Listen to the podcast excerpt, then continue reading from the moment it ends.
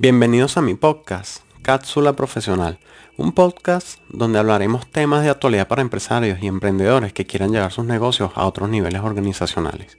También está dirigido a los que se están iniciando como profesionales independientes en áreas afines para que asesoren a sus clientes o para los que están estudiando aún y de esta forma pueden ir fogueándose en distintas áreas que tocaremos acá. Si me estás escuchando por primera vez, mi nombre es Andy Oropesa, socio director ejecutivo de la firma de contadores Business Accounting Services y me puedes conseguir en las redes de Instagram y Twitter como arroba licenciado Oropesa.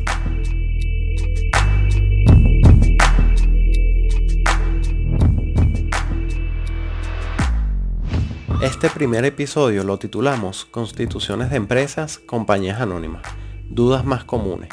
Si bien es cierto que un acta constitutiva contiene muchas cláusulas, pues en este podcast te traigo las dudas más recurrentes de clientes según nuestra experiencia constituyendo empresas, ¿ok? Así que quédate hasta el final, amigo empresario o emprendedor, para que también las aclares.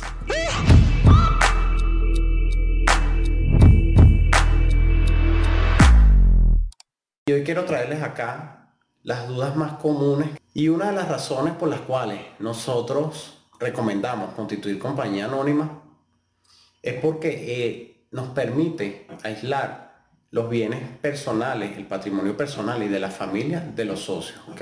Mientras que una firma personal sí responde legalmente con tus bienes. La única ventaja que tiene la firma personal es en que en cuanto a impuestos sobre la renta, vas a pagar en base a la tarifa número uno, que es una tarifa más baja con respecto a las compañías anónimas. Entonces, punto número uno, deben ser dos socios. Esto no es limitante, pueden ser tres, pueden ser cinco, diez o más socios. ¿Ok?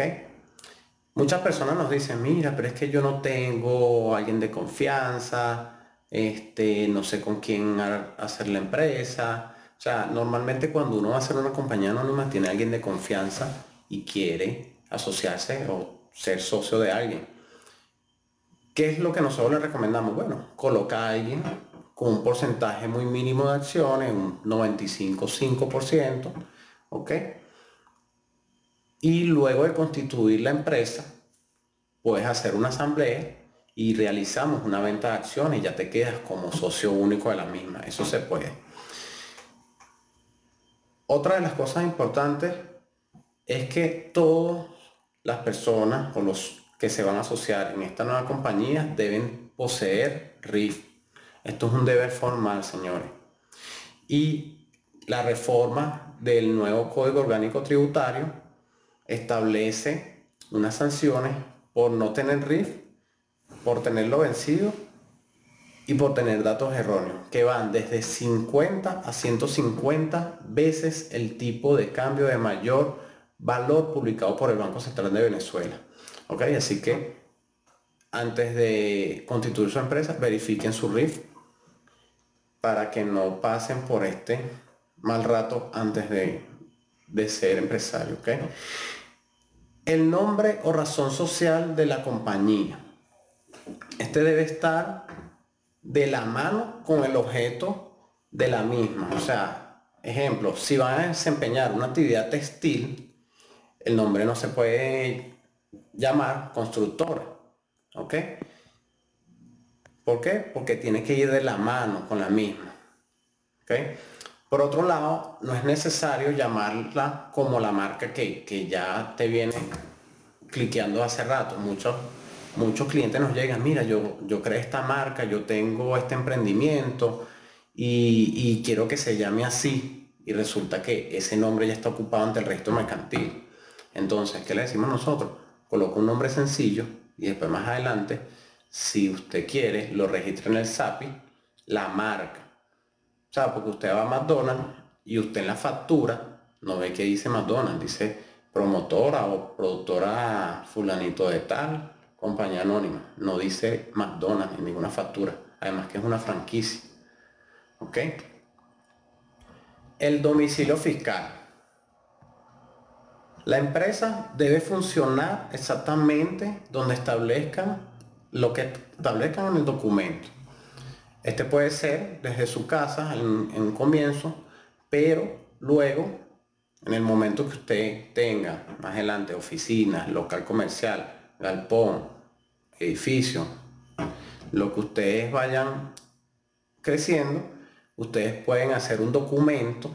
¿okay? Recuerden que este documento constitutivo es como la partida de nacimiento de su empresa y los, los documentos sucesivos se llaman actas de asamblea, bien sean ordinarias o extraordinarias.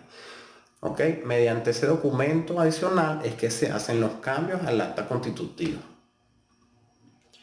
El siguiente, la siguiente duda es el objeto social. ¿ok? Este debe ser consono a la actividad económica de la empresa. Nosotros normalmente le decimos a los clientes, ¿qué quieres hacer? Envíame un resumen de lo que quieres hacer y nosotros lo depuramos. Entonces, ¿qué sucede? Que muchos clientes quieren con una empresa hacer mil actividades económicas y eso ya no está permitido, señores. Nosotros todavía tenemos clientes de, del 96 que tienen esos objetos sociales que venden desde un clavo hasta maquinaria, importa, exportan, son constructoras, prestan servicios, hacen de todo. Pero ya ahorita en estos momentos, señores, no se puede. Tiene que ser un objeto social bien definido de su área o actividad económica y afines. ¿Ok? También se debe verificar si la realización de la actividad está reservada a determinadas profesiones. ¿Qué quiero decir con esto? Si usted va a crear una constructora, al menos uno de los socios debe ser o ingeniero o arquitecto. O sea, eso no es así de que yo quiero ser una constructora y yo no soy ni ingeniero ni arquitecto. No, no se lo permite. En los anexos del acta constitutiva van carnet y solvencia del colegio donde usted está inscrito como arquitecto o ingeniero. Por otro lado, se debe verificar si el ejercicio de la actividad está sujeto a licencias o autorizaciones. ¿Esto por qué se los digo?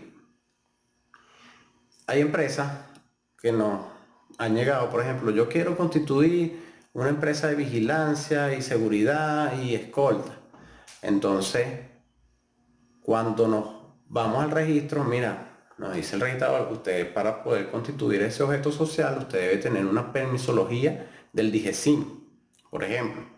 O una empresa de transporte que nos llegó hace poco, que también quería transportar, valga la redundancia, materiales y desechos peligrosos, químicos, y para este tipo de empresas tienes que traer un certificado, un registro RAPTA o RESKIN.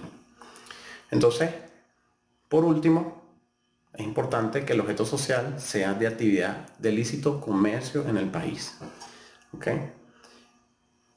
Otra de las dudas es el capital. ¿Cuánto, es el mínimo de capital? Miren, señores. El mínimo lo establece el SAREN en unas circulares que ha ido emitiendo poco a poco, ¿ok? Donde colocan un capital mínimo por cada económica para las constructoras, para los importadores, los exportadores, las industrias mineras. Ese mínimo lo establece el SAREN. No es limitante. De ahí en adelante usted puede hacer lo que, el capital que usted quiera, siempre y cuando sepa eh, verificar o certificar ese aporte. ¿Cómo es el aporte? El aporte puede ser mediante aporte en bolívares en una cuenta de información, porque cuando uno reserva el nombre ante el registro mercantil, esto nos emite un certificado y el accionista, okay, uno de los socios de la empresa en formación, puede ir a un banco con ese nombre y aperturar una cuenta en formación, así se llama, cuenta en formación. ¿Ok? Y depositar la cantidad de ese capital en bolívares.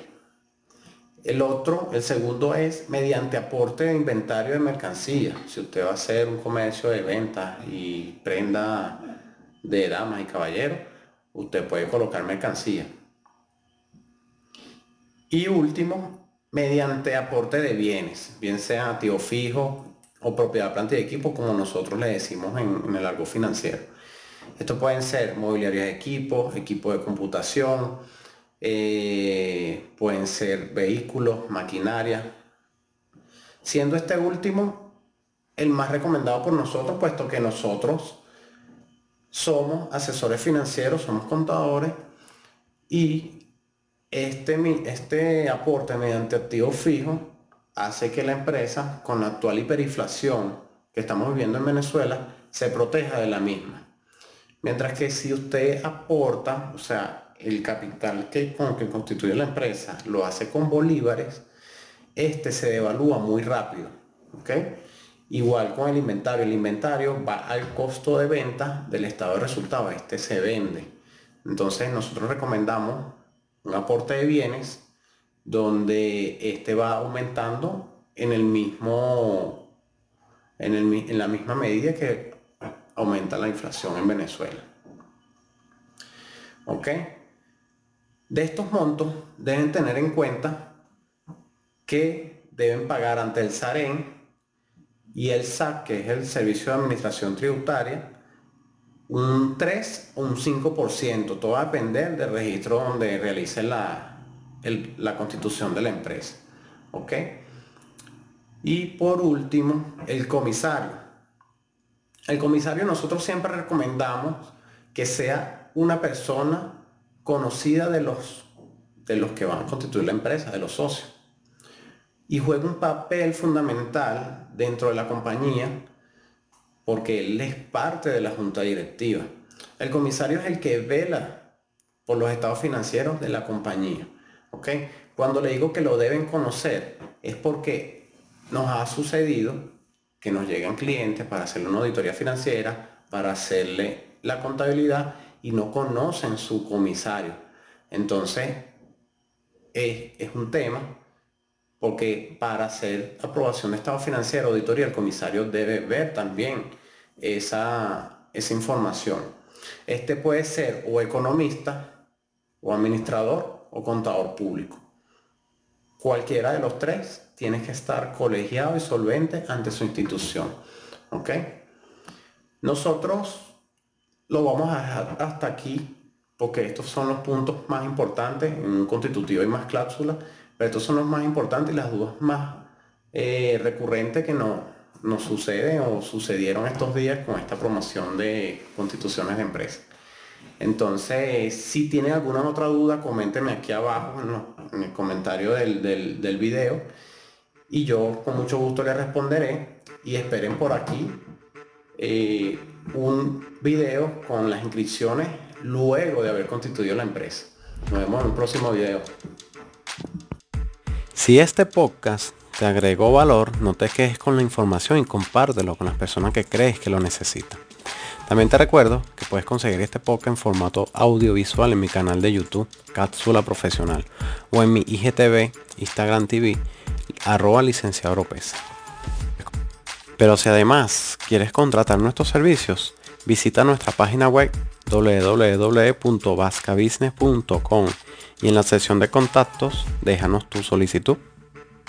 Este episodio fue gracias a la producción y diseño de nuestros clientes de Diseños Barak. Los puedes conseguir en Instagram como arroba diseños